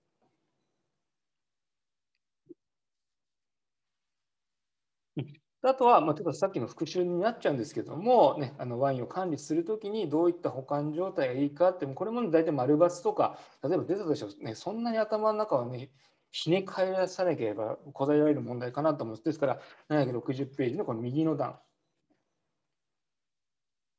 えー、ここですね、カッコ2番いきましょうか。カッコ2のこの湿度。湿度はやっぱ乾燥しているよりちょっと湿度があった方がいいですよとか、湿度が70から75%。うん。まあこれワインセラーの話ですね。このこの部屋の中がこれ70から75%相当湿気が大変ですから、まあ、ある意味ワインセラーとか保管するときっていうのはその冷蔵庫とあったり、まあ、冷蔵庫とワインセラーは湿気ですよね。この湿度は70から75%。ある程度湿気がいい。なんでかってって、ね、コルクが乾燥しちゃうから。乾燥しちゃったらね、パリッて割れちゃったりすると、ね、なかなか開けづらいんだよ。こういったのしっかり湿度を守ってあげるっていう70が75%ですよと。あとはこう照明ですね。照明もずっとこの、ね、真っ白いところにずっと置いてワインって状態悪くなっちゃうんで、ワインセラーであったり、ね、そこちょっと今、後ろにあるワインセラーもちょっと今、ね、あの黒くやっちゃってますけども、基本的にレストランのワインセラーであったり、まあ、ホテルのワインセラーって大きいのがあります。基本的にはこういった白色灯ではなく、本当真っ暗い感じに、ちょっとね、オレンジっぽい光がちょっとある程度で、照明はそんなにない方がいいですよと。あんまりね、ギラギラしない方がいいですよっていうイメージは湧いていただければいいんじゃないかなと思います。あと、各部振動も、ね、振動も極端でぐわっとぐわっとやるよりは、ね、スピンとしたところで置いてあげることによって安定感を持って熟成できますよと。あと、送風、風も基本的にない方がいい。本当に風がないような感じで保管しましょうよとか。これなんかもね、イメージがつくと思います。あとはね、この括弧6番、一周ですね、香りが基本的に強いものがあったり、なんかね、タイヤみたいなところに横に置いてたら、それがワインに移っちゃいますから、そういうのは良くないですよと。はい、あとボトルの保管ですね。基本ね、ボトルは、あれですよね、横にしましょうよって、なんでですかって理由が分かってないので、横にする理由っていうのが、なかなか難しいと思うんですが、まあ、基本的にワインって横にしてって、基本的にはワインセまあ、僕もとりあえず、まあ、うちの君島はそうですけど、横にやっぱりしてって、重ねていくわけですね。重ねてスペースね、取っちゃうから、重ねちゃう。そうすると何が起こるかっていうと、ラベルとラベルがある意味ね、ちょっと本当に静かにやってあげないと、すれちゃう。そうするとワインも1000円で売ってたワインがやっぱ800円で売んなきゃダメですよとか、そういうなっちゃうんで、だからなるべくその横にしない方は本当はいいんですけど、でも横にする理由っていうのは、ね、ワインを横にします。そうすると液体がコルクにつきます。ある意味その部分で、ね、乾燥させないように横にするためにそのコルクにやっぱ液体があるから基本的に横にしましょうよっていうのは基本的に。じゃあ、スクーリーキャップはどうですか？じゃあ、スクリーキャップは必要ないですよねってこと言えますよね。基本的にはイメージ的には横にする理由っていうのはコルクを乾燥させないためですよ。今ね、流行ってニュージーランドとかオーストラリアっていうのは基本的には、ね、スクリューキャップがほとんど、9割以上って、ま、ニュージーランドで言いましたけども、99%でしたっけ？ね、そしたら立てても全然問題ないですよって、まあ、言えることですよね。まあ、そういった感じで、まあ、横に寝かせるんですけど、スクリューキャップは別にしなくてもいいですよと。そういう感じになるかなと思います。あとは、この辺なんかも、ちょっとね、えっと、はい、えっと、761ページ。761ページなんですけども、こう右の段のね、この真ん中にこワインの一般的な熟成年数、これ昔よく出たんですけど、まあ、最近は出ないかなと思いますけど、例えば、まあ、あのヌーボーなんて早めに飲みましょうよとか、ね、やっぱこのシャンパーニュなんかね、えー、ノンヴィンテージであれば、まあ、2年からミレージム、ちょっと高級シャンパンならば4から3、まあ、よく昔は出たんですけど、まあ、まりここはちょっとスルーしてもいいんじゃないかなと思いますけどね、まあ、細かくこれ、目の前にあるワインがね、2年から6年、ブルゴーニュ白が2年から6年、まあ、理想的な、まあ、ポテンシャルの問題なんですけど、まあ、これはあんま出ないかなと思いますけど、あとはこの販売ですよね。これ販売も、あれ、この間ソムリエ受けられる方いらっしゃいましたっけ？みんなワインエキスパートですか？ワインエキスパート。あ、そうすると、この販売って書いてあるとこ、例えばこの761ページの右下の括弧1番。はい、お客様との接点とかね、まあ、いろいろなこのが書いてあるんですけども、これ、大阪三次ソムリエの三次試験ですね。例えばその口頭諮問であったり、抜栓に関したり、実技、もしくは販売促進のために、ね、どうやってやりましょうかみたいな、こういったその、ある口頭諮問的なお客様の接点に対しての、まあ、ある意味理想的なことは書いてあるんで、まあ、特に一次試験としては出ることはないんじゃないかなというところで、ここもちょっとスルーをさせていただこうかなと思います。はい、でスルーをさせていただきます。しかしながら、はい、ここですね。はい、えっ、ー、と、次、えっ、ー、と、763ページ。ここはね、ちょっと押さえておいてます。これ。えっ、ー、と、763ページ。原左上ですね。原価率計算法ですね。はい。これもね、全然難しくなくて、はい。あのーまあ、私も毎月ね、酒屋なんで棚卸しをします。レストランの時もやってました。大体月末になって、まあ、みんなでワイン、もしくは日本酒数えて、今現在何本あって、いくら分の財産、ね、えー、そのお店にあるかで先月の仕入れはどんぐらいで売り上げはどんぐらいででそこから差し引きして今現在どんな感じで原価率で動いてますかっていう、まあ、そういった問題が出る。しかしあのここで難しく考えないでよく出やすいのはこの ABCD だからとりあえず押さえた方がいいんじゃないかなと。で今説明していきますけども、はい、ABCD をまず見ていただいて、はいはい、で今8月何でしたっけ、えっとね、4日じゃないですか。で基本的に棚卸しっていうのは、まあ、7月、僕たちは31日やりましたけども、じゃあ何やるかって、まず7月31日とかにバーッといろいろ計算出します。出したときに、まず一番最初に見なきゃいけないのはこの1番、D ですね、D。当月の棚卸し在庫金額。例えば、A というワインが100本ありましたよ。で、100本の金額が400万円の在庫として、ね、7月31日ありましたよと。まずここベースにしていただいて、で、次、2番見なきゃいけない、こう次、B。先月、先月は6月ですね。6月の棚卸在庫金額が500万ありましたよと。そうすると単純計算すると、ね、100万使ったことになりますね。まあ、単純計算すると。500万先月あったのに、今400万の在庫しかないんで、100万使ったっていうところでまず分かると思います。しかしながら、当然、7月入ってから7月31日までの間に、やっぱいろんなワインをね、購入して、で購入してお客様のやっぱ求めるものをどんどんどんどんやっぱり入荷して販売していって、でそれをじゃあ今月、多分7月棚卸しするんであれば、7月分の仕入れ金額がじゃいくら仕入れたかとですね、いくら買ったかとです。300万ですね。300万。で、300万買いましたよと。で、300万買ったので、で300万買ったプラスの300万プラス6月の棚卸金額が500万、800万になりますよと。これ何も使ったり何も営業しなければ800万がそのままくんですけど、しかしながら今年ね、えー、ごめんなさい、7月営業してて、はい、400万になりましたよところで800万引く400万すれば、ね、ある意味、今月の棚卸は400万ですよと。400万在庫がありますよとことですね。で、えーと、7月1日か7月31日の売り上げが1000万だとすれば、えー、現在の財は400万のワインがあります。400万割る1000万をやることによって、原価率はいつだと40%になりますよと、原価率40%ですよとなります。まあ、そういう、えー、計算をしていけば全然問題ないかなと思います。まあ、もう一回言いますけれども、まあ、当月在庫が400万でしたよと。ねえー、で、先月は500万でしたよって感じで、まあ、100万が使ってますっていうイメージなんですけども、まあ、7月中にま300万仕入れしたんで、先月の、えー、ある意味、えー、持っている金額プラス、え、7月、今月入って、7月入って仕入れた金額を足すと800万ですよと。で、結局7月31日になって、じゃあ必ずしようって言った時の在庫金額が400万でしたよ。800万引く400万。400万の在庫が残ってますよ。で、それに対して今月じゃ7月30日まで売上いくらでしたか ?1000 万でしたよ。とか400万割る1000万をやってあげることによって原価率、ねえー、40%って出ると思いますんで、まあ、そんな感じで覚えていただければいいんじゃないかなと。あとは、まあ、特に僕も昔ホテルにいたんでよくあったんです。まあ、ここまでは最近出ないんですけども、まあ、一応補足として、ね、ホテルっていうのはいろんなレストランがあって、えーね、あの多分個人でやってれば1つのとこでやればいいんですけどもホテルであれば、ね、10個も20個もいろんなレストランがあって例えばその、ね、いいですよね。他部署への振り替え金額。例えば僕が働いたトゥールダイジャンですけどもトゥールダイジャンで持っていたワインをちょっと特別なお客さんが来るから隣の中華料理屋さんで使いますよって振り替えますよって持っていきますよでそれが例えば、ね、7月1日か7月31日の間にあれば20万円分のものが移動させた、まあ、振り替えですね移動させたって伝票を切って、あとは社用金額なんていうのは、例えば、ね、ニューヨークであれば大谷社長と言いました。大谷社長は特別なお客さんがプレゼントしたいですよ。じゃトゥルダジャンからワインを、ね、この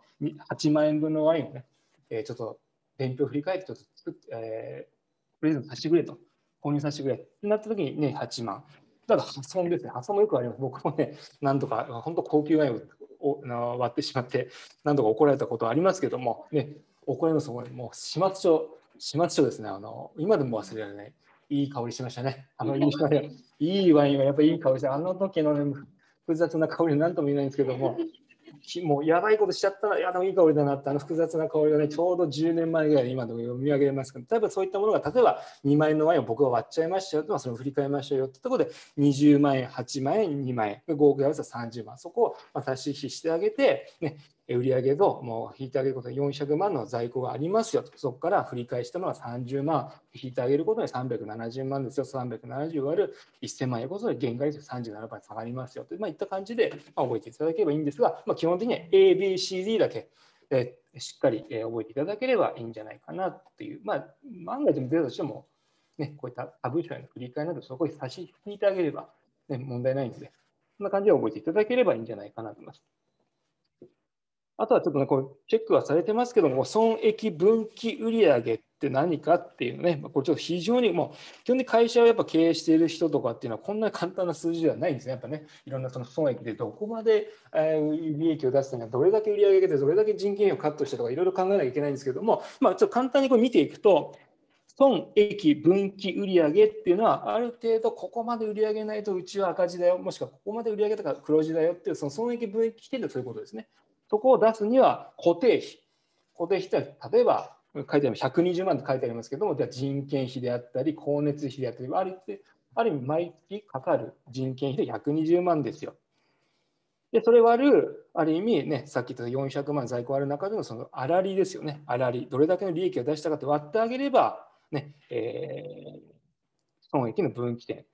ですが、その2行、えー、下行くと書いてありますが、損益分岐点ある程度ここまで売り上げれば黒字になるっていうのがね、120万割る、えー、ま、さっき40%でございました、40%の損益の分岐点を割ってあげれば、はい、200万という金額で見た200万を売り上げればある程度黒字になりますよっていうのは損益分岐点で、まあ、こんこんな簡単なもんじゃない、まあ、それもなんとなくイメージしていただければ、そんな難しいもんではないのかなと思います。こういった損益分岐点もやっぱりレストランとか、まあ、ホテル経営者というのやってるよっていうとね、まあ、ホテルというのがなくても、経営者というのはこういうことを見ながら仕事してますよっていう感じですね。はい。あとは次、764ページ。はい。764ページですね。でこれちょっとよく出るかなと思います。ここはちょっとチェックまたしておいてほしいんですけども、764ページの右の段のこのちっちゃい表ですね。2013年、あ、2018年か。これよく出ると思います。ワインの消費量、成人1人当たり日本はどれだけ飲んでますか？とか3.46です。ね、2017年上がっちゃってるって感じですけども、1人当たりのワイン消費量は3.46ですよ。これを覚えていてもいいんじゃないかなと思います。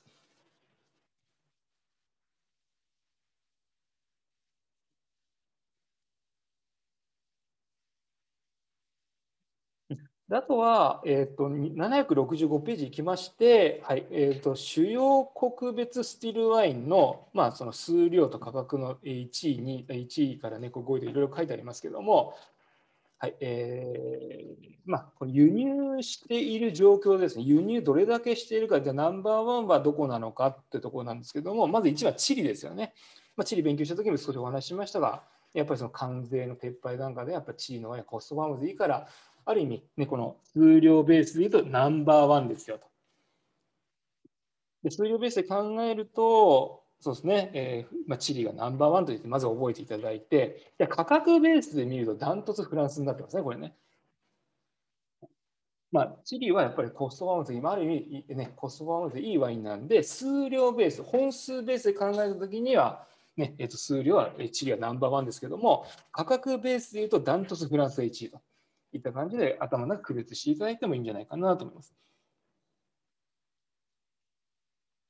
ということが今、この2019年のデータが最新でございます。ここはもう押さえていただいてもいいんじゃないかなと思います。で、これはスティルワインの話ですね。あの泡の入っていないワインのベース。で、えっと、766ページいくと、スパークリングもちょっと今年の表がちょっと、変わっているので、スパークリング766ページ。スパークリング。はい、これはもう何といってもね、シャンパーニュがやっぱり日本人好きですから、フランスは数量ベースであっても、価格ベースであっても、ナンバーはフランスです。シャンパーニュがあるからですね。1番。2番はスペインです。スペインはカバがあるからですね。ある意味、コストのいい美味しいスパークリング。で日本人にはやっぱ人気あるスペインが2位ですよと。あとのイタリア、次イタリアですね。やっぱり今流行っているプロセッコであってね、フランチャコルタとかね、えー、まあ、そういったものがやっぱり今日本人人気ありますから。ですからフランス、スペイン、イタリアのワン、ツー、スリーで覚えていただければいいんじゃないかなと思います。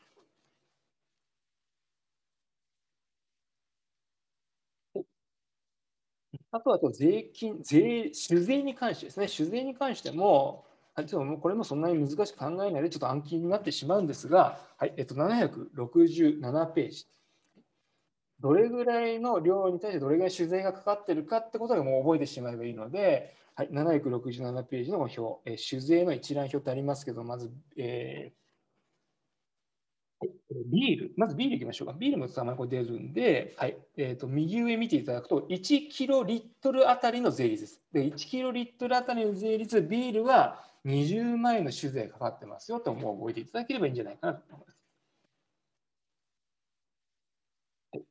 であとは覚えていただきたいのは次、やっぱ清酒ですね。ちょっと2、3行飛ばした清酒。はい、これは1キロリットルあたりの、えー、酒税税率は、はい、11万円ですよと。で次、果実酒。果実酒、まあ、ある意味、主にワインだと思っていただいて、はいこれは1キロリットルあたり9万円ですよと。これなんか結構問われたりしますので、しっかりお答えいただければいいんじゃないかなと思います。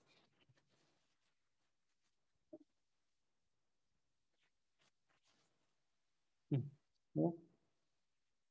はい、それが、まあ、ある意味ね、えっと、768ページもちょっと同じようなこと書いてあるんですけれども、一回整理しますが、768ページ。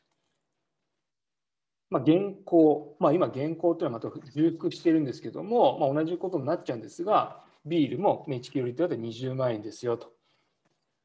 低酒が11万円ですよ。果実酒、まあ、イコールワインが9万円ですとなってるんですが、これがその果実酒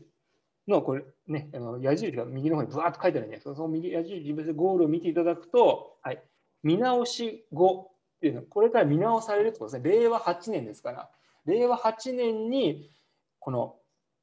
見直される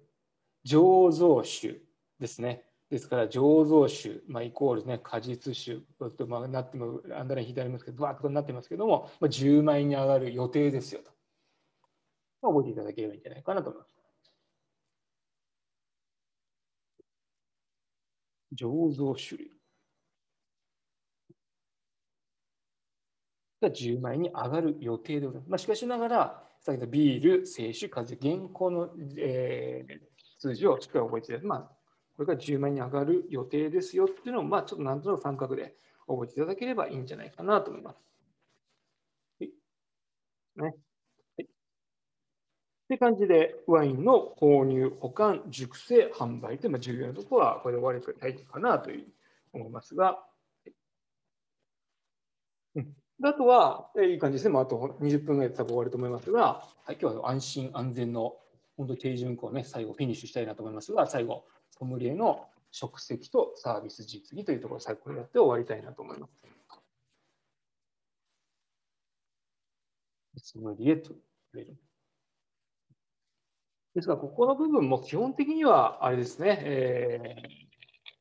三次試験、ソムリエ受けられる方の3次試験向けのことが、ね、ある程度書かれていますので、まあ、しかしながらちょっと覚えなきゃいけないところ、一次試験としては覚えなきゃいけないところだけピックアップしていかなきゃいけないかなと思いますが、はい、770ページでございます。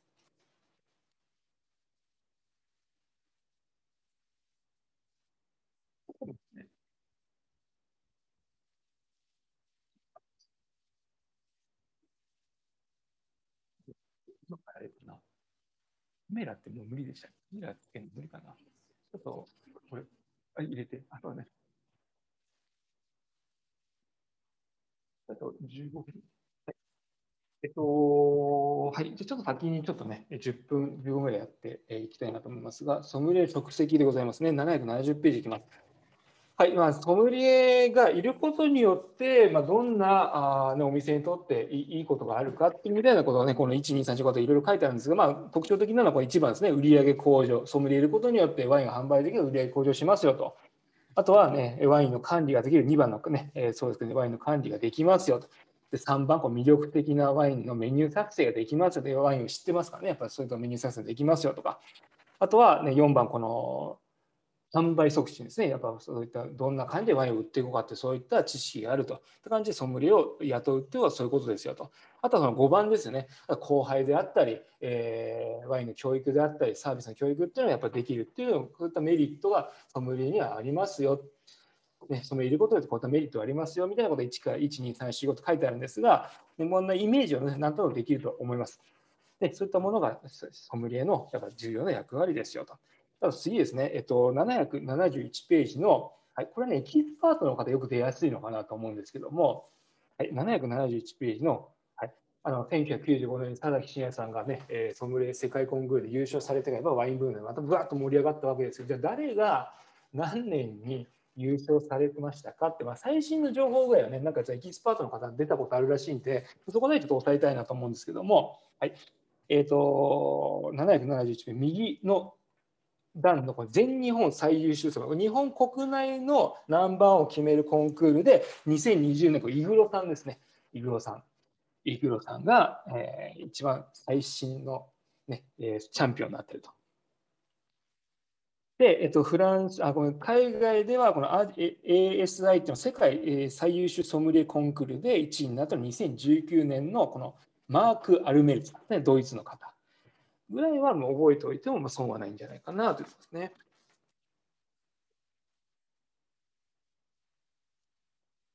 はい、あとは、え次、772ページ、えー、ワインのサービスですね。やっぱりワインをサービスします。まあ、特にソムレイというのは、ただ単にワインをお勧めして、抜栓して継いで終わりではなく目の前にあるワインがどういった状態でこういった温度帯で出そうかなどういったグラスで出そうかなとか、え、やっぱいろいろ考えることって非常にあるのでその中でも一例として重要だなっていうのはまず温度ですね温度。温度帯もしっかり。例えばねご自身のところでも例えば一般の一般宅ご自身のお家でも、ね、考えなきゃいけないというのは温度帯です。この目の前にあるワインが冷やして美味しいのか、ね、ちょっと温度で常温で美味しいのかっていうのはそれはもう当然ね、えー、ワインをどんどんどんどん飲むことによって自分の中で知識を埋めていけばいいんですが例えば温度帯によってこうしたからこういう味わいになりますよこうしたからこうなっちゃうよとかって結構あるんでそこ結構問われたりするんではい、で基本的になんかイメージして温度下げるとこんな感じになりやすいかなっていうのは多分なんとなく分かると思う。一応言っていきますけどもまずこの温度。温度が与える味わいの違いこの温度をまず下げてあげるはい、下げてあげると、このフレッシュ感が際立つ。やっぱ酸味がぐっと上がってフレッシュになりますよ。まあ、イメージつくと思います。あとはこの果実なんかの、えー、風味もぐっと上がってきますよと。際立ちますよと。あとこの3番、これワインによってはと書いてあるのこれは特に出ないと思います。なんか中途半端な言い方なんで、で第2話でも、これはいいとしても、はい、4番、味わいがドライな印象になります。冷やすとドライな印象になりますよ。と印象になると思います。あと酸味が、5番、酸味がシャープになりますよと。で、6番、バランスがよりスマートになりますよってのイメージ捉えていただいて、よくこれ間違いなさも7番ですね。温度を下げると、苦味、渋みが強く感じられる。一回ちょっとね、ワインを、タンニンの強いワインをガッと冷やして飲んでみると、果実味もタンニンしかバッとしか感じられないんですよ。簡単に考えると、コーヒーを飲んだ時に温かいコーヒーの渋みがまろやかになると思います。それをアイスコーヒーで氷をボーンと入れて冷たく飲むと渋みが強く感じる。というイメージで、タンニンの強いワインを特に冷やしちゃうとタンニンだけやっぱグッと出てきちゃうんで、まあ、そこをちょっとチェック、7番ね、間違いやすいんで苦みとか渋みが強く感じられますよ。で、逆に温度を上げるとどうなるか。はいまず一番はね、なんイメージつくと香りの広がりが大きくな、ね。やっぱふくよかになりやすいですか？ら、温度が上がるとふくよか広がりが出やすい。あとは2番、熟成感、複雑味が高まりますよと。で、3番じゃ飛ばして、えー、4番、まあ、さっき逆ですね。温度上げるから酸味が今度柔らかくなります。で、5番、ふくよかなバランスになりますよと。で、6番、繊細さが抑えられる。で、逆にこの、えーね、これも逆パターンで、さっき温度下げると苦味、渋みが強くなったんで、逆に温度上げてあげれば苦味渋みが快適な印象の柔らかくなりますよ。一つ、間違いですこの3番ですね。3番、温度を上げてあげると甘みが上がるんです。特に甘口のワインって皆さん飲むと、やっぱりみんな冷やしてやっぱ提供されること多いんで、あんま想像することないと思うんですけども、イメージ的に、ね、例えば甘口の寄付ワインなんかを基本的に温度高くあんま出さないです。なんでかっていうと、やっぱりその酸味を少し感じながらやっぱ甘みを感じることによってキレがやっぱ出るんで、やっぱ2、3倍飲みたくなるから、これずっと温度を20度、30度上げると甘ったるいだけになっちゃうんで、重たくて飲みきれない。だから温度下げて提供するんですけども、まあ、ここで勘違いしてほしくないんですけども、温度上げてあげると甘みは上がってきますよ。まったりしてきますよ。みたいな感じで覚えていただければいいんじゃないかなと思います。ですから、ね、温度下げると7番が間違いやすいですし、温度を上げると3番が間違いやすいので、ここはしっかりチェックしていった方がいいかなと思います。あとは空気接触ね、えーと、ワインを開けて、もううわっとついた時からも空気接触で始まってますから、空気に触れられることに。で、これ重要なのは、えー、右の段の、はいえー、上から4行目か。よく言われるんで、アンダーライン引いていただきたいんですが、はい、よく何時間前に海鮮、抜線と言われるが、海鮮しただけではほとんど変化は起きない。現にこのエミール・ペイノさん、ボルド大学の教授さんなんですけども、教授は海鮮後3時間までは物理的には、変化は起きないと発表している。海鮮しても空気に触れるの上部の数センチ目、ね、数センチしか、過ぎないからであると、まあ、想像していただくと分かりますが、ワインはほぼ、満タンには入ってないですけども、まあ、9割ぐらい入ってます。基本的に抜栓します。抜栓して抜栓しただけで本当ここの、ね、首の部分しか空気触れてないからだから3時間4時間は全然変わらないよっていうのも実証されているというのがエミール・ペイノさんが表現するだからただ単に開けてるだけではそんな変わらないです、まあ、気持ちはなんか開けてるから変化してるのかなって気持ちだけでほとんど変わらないというのは物理的に証明されているというのが書かれています。じゃあそのために変化を生まれるためにはどうしたらいいかっていうのは次の、ね、空気接触、ね、配線後の効果を上げるとだからある意味そのねある意味空気接触っていうのはワインを注いでからです。もう注いでから空気接触って始まってますから。注がないと意味がないですよってことを書かれてます。でも空気接触をすることによってワインを継ぎます。もしくはデキャンタに移します。空気に触れることによってどういった効果が生まれるかというのがまず一番。還元による環境が弱まる。ですから酸化するということですね。還元の印象が弱まるイコール酸化しますよと。であとは4番いきます。アルコーが強まる。ね、樽の香りが強いワインであれば樽の感じがふわっと出てきますよ。で、それによって5番、複雑性が強まりますよ。で、6番、味わいの広がり、ふくよかさが強調され、全体のバランスが取れますよと。あとね、えっと、7番、渋みが強いワインはこの渋みが心地よい印象となって、まあ、単にの量は変化しませんけども、心地よい、ねえー、印象になりますよ。これたまに出てますが、このタンニンの量は減りますか？減らないですか？みたいな。実はやわ口に入れるとタンニンが柔らかく感じるんだけども、実は量は減ってない。それ空気接触によっての、ま、マジックですね。あとはこの2番と3番なんですけども、これ一概にはやっぱ言えないんですが、試験的には覚えて、このこのまま覚えていただく。第2、第1アロマ上がります。果実の香りが上がると覚えていただいて。で第2アロマは下がる。まあ、しかしなこれね、今度ワインの二次テイスティングなんかやっていくと結構これが一概には言えないんですが、まあ、こうやって教本に書いてあるんで、これはこのまま覚えていただくっていう感じで覚えていただければいいんじゃないかなと思います。はい、あとは、えーうん、あとはもうこの次のページからはほとんど、ね、実技の部分になりますから、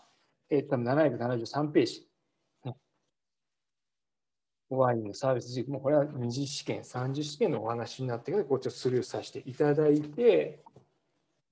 はい、えっと、774ページも特にいい、775ページもいいんじゃないかなと思いますね。はい、で、えっと、一つポイントに押さえたいのは776ページ。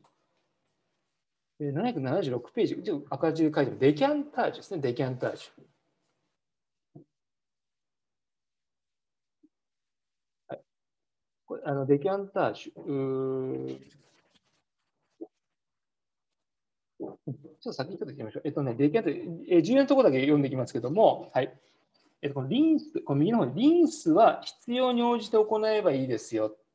え目的はカルキ除去と汚れ落としです。これちょっと後であのカメラちょっと付け忘れちゃったあの、ズームの方もいらっしゃるんで、これどういったことをやるかっていうのをちょっと後で1分だけやりますので、先ちょっと、えー、デキャンタージュのところで覚えてほしいのは、このリンスは必要に応じて行えばいい、目的はカルキ、えー、除去と汚れ落としでありますよだけちょっと覚えていただいて、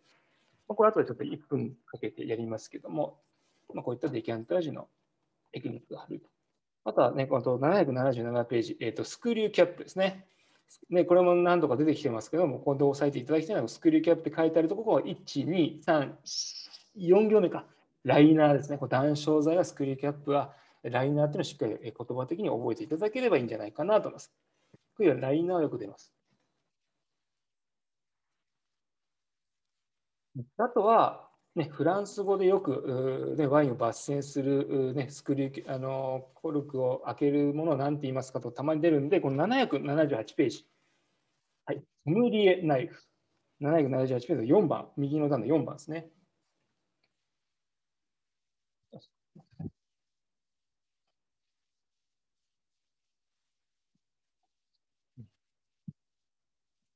5分ぐらいしたらちょっとポッとやって終わりますね。はい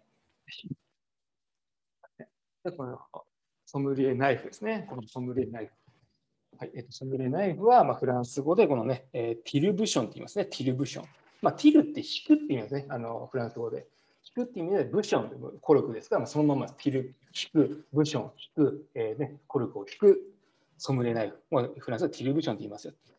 あとこの5番、サービスナプキンです。サービスナプキンも基本的には、まあ、ある意味、我々ソムリエやってるところっていうのは、ある意味ね、えー、自分たちサービスする、自分たちで使うナプキンのことは、このリトーって言ってます、リトー。ね、あのちょっと、えー、ワインの縁をちょっと拭き取ったりするものでリトーっています。サービス用のナプキンはリトーって言いますよと。あとはこれ三次試験では、ね、よく出るんですけど、えー、リトーって書いてある1行下のこう小さい字で書いて右の方ですね。ビン口は紙ナプキンで拭いてみたいなのが書いてあるんですけど、まあそれはあの衛生面ですね。ある意味僕たちがポケットにしまってリトをこうやって、ね、首で拭いてあげたとしてもやっぱりねやっぱり汚い、やっぱね、清潔ではないので、やっぱり新しい紙ナプキンでお客様の、えー、ワインの口は拭いてあげて、衛生を保ってあげて、あとはそれ以外のサービスというのはそのリトを使って、ソムリエというのを使ってますよと。リトというサービスナプキンをリトと言いますよと覚えていただければいいんじゃないかなと思います。あとはこのパニエですね、えっと、779ページのパニエ。はい、779パニエ。パニエって、ね、これフランス語船って意味なんですけども、これ見ていただくと分かりますが、10番、779ページの左の段の10番、パニエ。こういった感じでよくレストランなんかで見たことある方いらっしゃると思いますけど、このパニエ、まあ、船を意味してるんですけどもこれに赤ワインを入れてあげて、ね、ヴィンテージワインの香りをね、なるべく回さないようにしながらサービスする。これパニエって言いますよと。まあ、これなんかもね、たまに出ますので、あとは何といっても次大変なんですけども、はい、えっと、780ページ。はい。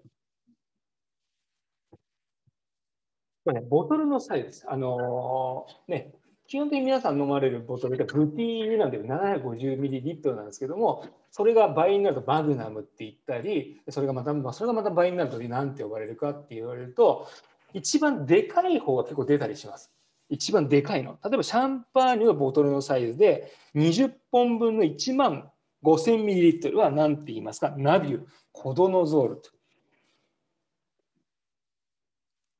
で、16分分の1万 2000, 1万 2000ml はバルタザールって言います。これシャンパンですね。で、次、12本分は 9000ml でサルマナザールって言います。っていうのがよく出るのが一番でかい方が3つ目ぐらいまで出ますね、よくね。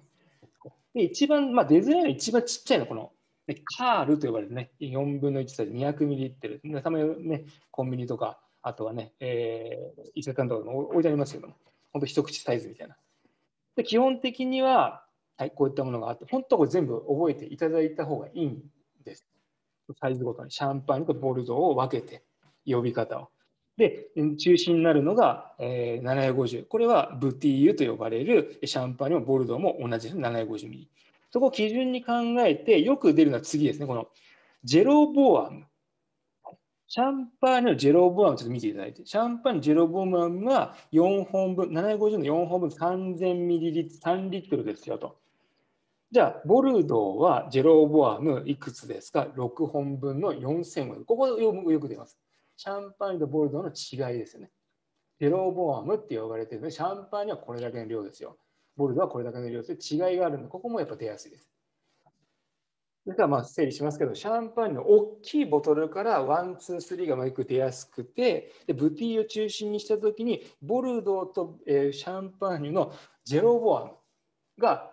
サイズと本数も違いますよ。ああ呼び方同じなんだけど、容量と本数も違うっていうのを覚えていただく。ここがよく出やすい。本当は全部覚えていただきたいんです。まあ、ここが出やすいんで、一番そこを優先的に覚えていくのは重要じゃないかなと思います。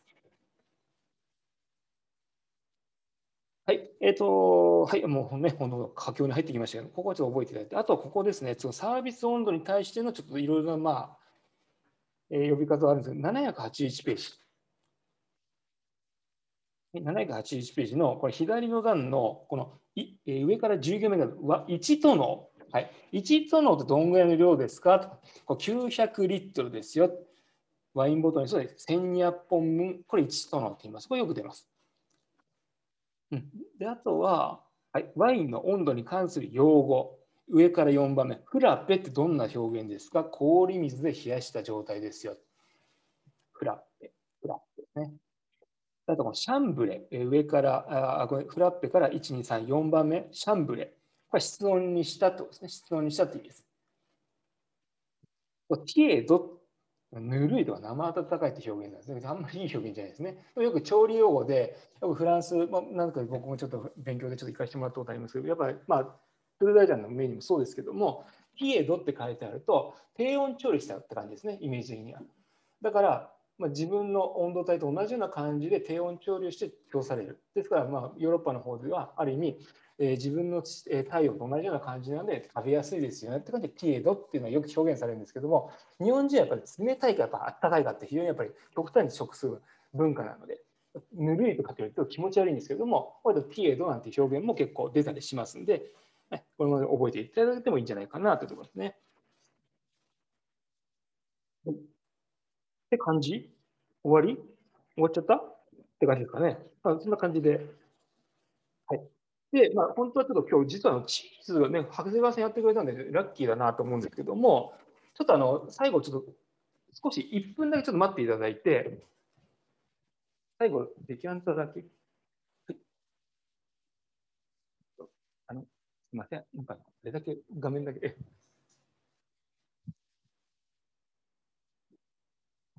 ね、あのちょっと、ズームの方にちょっと、まあ、これ、全然大したことないんですけども、まあ、何が言いたいかというと、そのリンスですよね。リンスって何のためにするかっていうと、教本の、えっ、ー、と、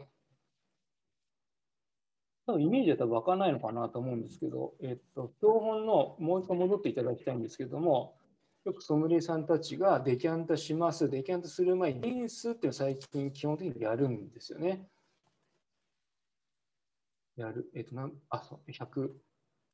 776ページですね。776ページちょっと戻っていただいて、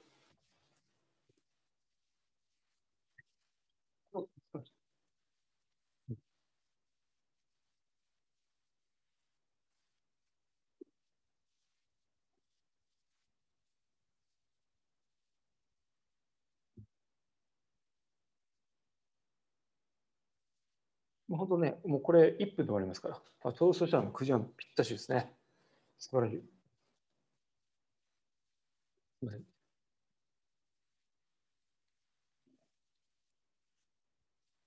結構疲れましたかね、皆さんね。疲れ大丈夫ですか？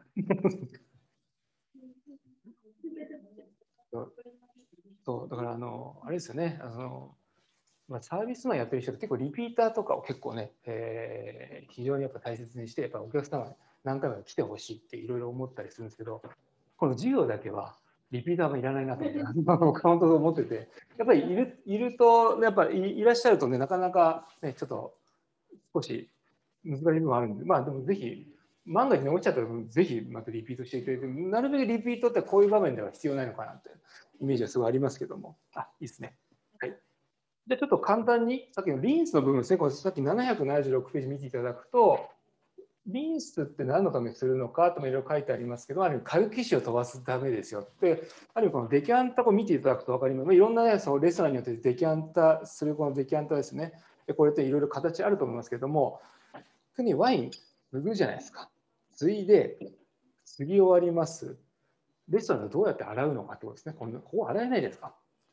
基本的には、まあ、僕たちの取り上げていた頃っていうのは、ある意味食洗機、まあ、軽く水でこうやって水入れだけ流してあげて食洗機をガッと入れてあげて1分ぐらいね食洗機をガッと一気に洗ってあげて中きれいにしてあげてである意味あの乾かしてあげて1日置いてあげてもほぼきれいになるんですがそうすると中にどうしても中をこうやってなかなか洗えないんでちょっとカルキが残っちゃうわけですね。そうすると基本的にはソムリエって何するかじゃあ次の日ワインをサービスします。でデキャンタージする例えばこういったワインが例えば、えー、ボルドのシャトー・ラフィットがあるとします。ラフィットがあったとして、こうやってパニエに入れてあげて、売りのあると1985年のワインだとしたら、ある意味こうやってね、えっと、映ってるかな、大丈夫かな。えー、感じで、こうバッテン、ちょっと開けられないんですけど、開けられないんですけど、バッテンこうやってしてあげて、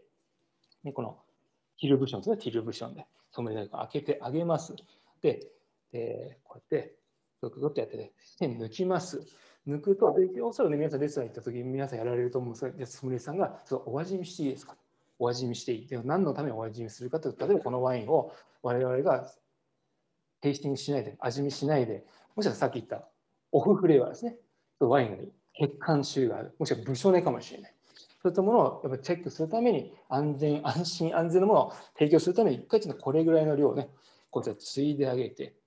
テイスティングで味見をする前に、このカルキ値を飛ばすために、お客様がいただいた数ミリのものをうまく活用するためにこうやって中に入れてあげて、ね、こんな感じで軽くこうやってやってで全体的にカルキシをこの中に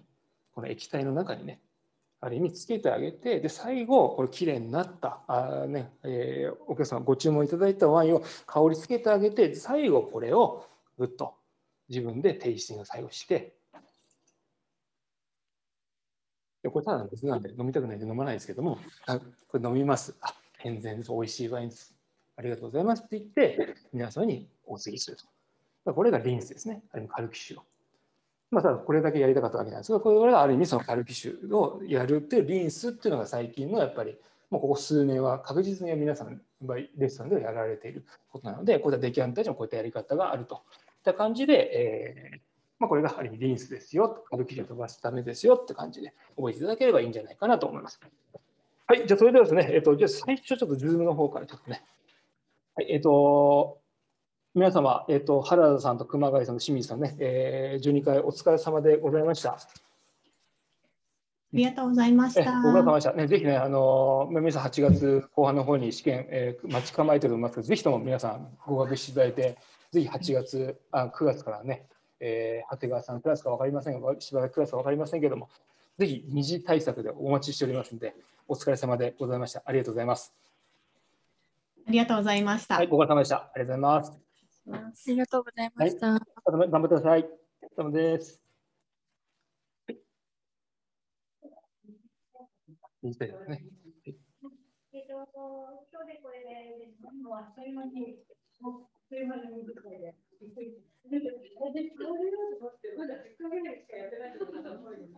うん。ここからは